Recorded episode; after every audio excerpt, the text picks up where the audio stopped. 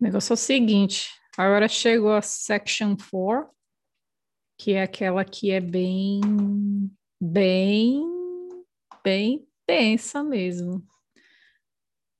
Quer ver, ó? Que aí já são das questões 31 a 37, tudo de uma vez. E depois a última página é a questão 38 até 40, que, nossa, vocês têm que praticar, viu? Porque é muito rápido. Que é a pessoa fala, e aí você tem que associar o que a pessoa está falando com as respostas. Nessa, na section 4, as questões de 31 até 37, deixa eu te mostrar aqui. Elas. Ups. Elas. Assim. Tá vendo que tem três alternativas em cada questão. Você tem que ouvir, você tem que selecionar uma, uma. Tá aqui, ó. Choose the correct letter. One, é, A, B or C. Então tem que selecionar aqui uma das, das três alternativas de cada uma dessas questões. Da, da 31 até a 37. Quando chega na 38 até 40, aí já vai estar lá no final do, do áudio. E, e, assim, não mais do que três palavras em cada resposta. Ou seja, pode ser uma, pode ser duas, pode ser três. Esse é o limite. Você tem que ser obediente, você tem que saber contar e você tem que obedecer isso daqui. Senão você perde ponto, ou senão anula uma questão, sabe? Você tem que ser obediente. Eu sei que para muita gente isso é algo muito difícil, mas é necessário. Cadê? Section 4. You will hear part of a lecture about the history of moving pictures. First, You have some time to look at questions 31 to 40.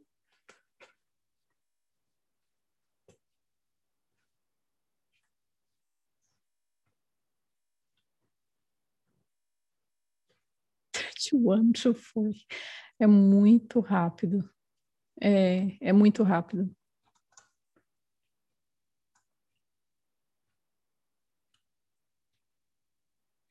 Eu tentaria tentar ver, tipo assim, as palavras-chave, mais ou menos o que que tá pedindo aqui. Sei lá, photograph, Scotsman, que problem, Europe, para poder ajudar a me situar, né? Porque você vai ver. And answer questions 31 to 40. Many believe that the story first began in America in 1877 when two friends were arguing over whether a horse ever had all four feet or hooves off the ground when it galloped.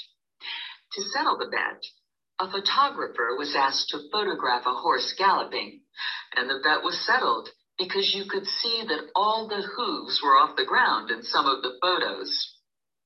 What was even more interesting was that if the photos were shown in quick succession, the horse looked like it was running.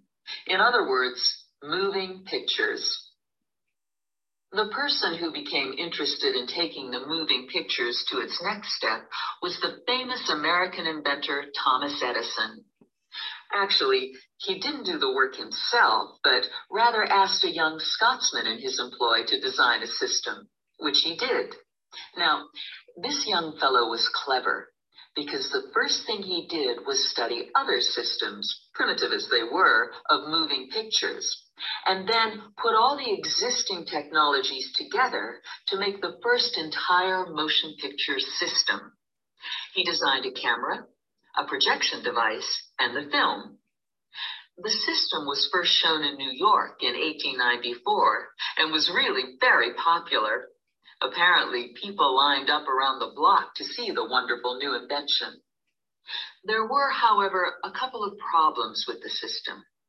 The camera weighed over 200 kilograms, and only one person at a time could see the film. Well, now, news of the new system in America traveled fast, And a number of rival European systems started to appear once people had heard about it.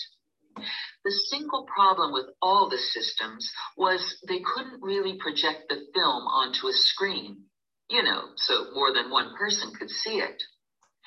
Then in 1895, three systems were all developed, more or less at the same time and independently of each other. I guess the most famous of these was by the Lumiere brothers from France, and they called their system the cinematograph, which of course is where the word cinema comes from. There were also two brothers in Germany who developed a successful system, and they called it a bioscope. Well, now once the problem of projection had been solved, the next challenge for the inventors was to make the films longer and more interesting. A continuing problem at the time was that the films had a tendency to break when they were being played, a problem which was caused by the tension between the two wheels, or reels as they are called, which hold the film. Now, this problem was solved by two American brothers. They developed the Latham loop, which was the simple addition of a third reel between the two main reels. And this took all the tension away, with the result that the film stopped snapping.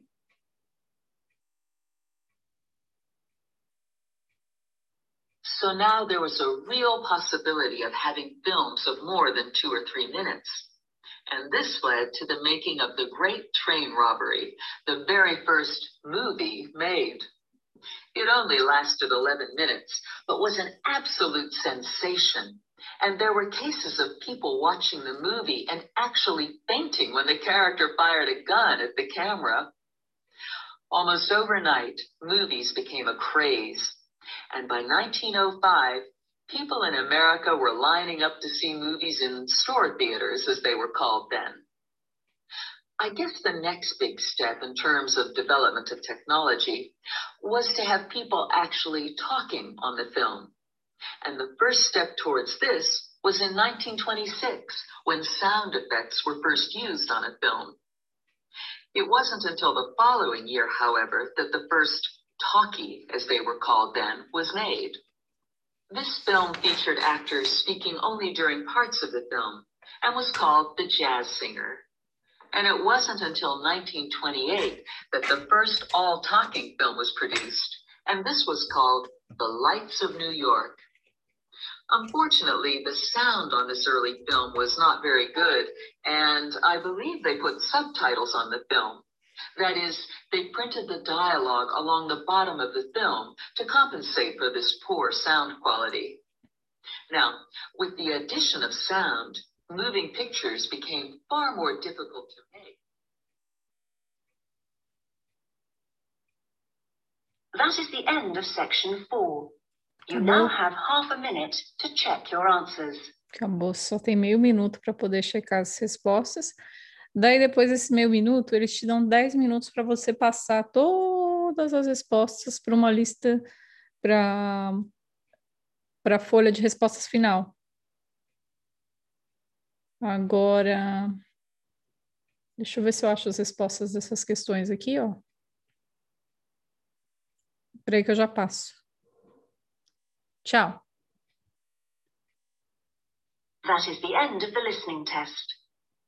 In the IELTS test, you would now have 10 minutes to transfer your answers to the listening answer sheet. Sheet.